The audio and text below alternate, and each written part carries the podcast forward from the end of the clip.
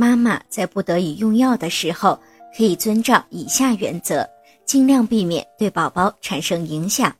一、有些药物并不禁止哺乳的妈妈进行服用，比如妈妈可以在一次哺乳后立即吃药，这样距离下次哺乳时间较长，对宝宝的影响就会减少。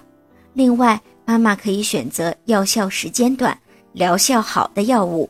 同时用尽量小剂量的药物。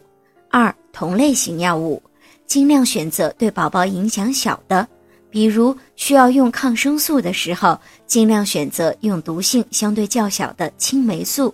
三、如果可以局部用药，尽量选择局部用药，例如一些抗菌药物，可以外敷的尽量外敷。妈妈生病时需要治疗，一定要告诉医生你正处于哺乳期。要让医生考虑到这一点，准妈妈在用药时，无论是用哪种药，采用哪种用药的方法，都要按照医生的指导进行。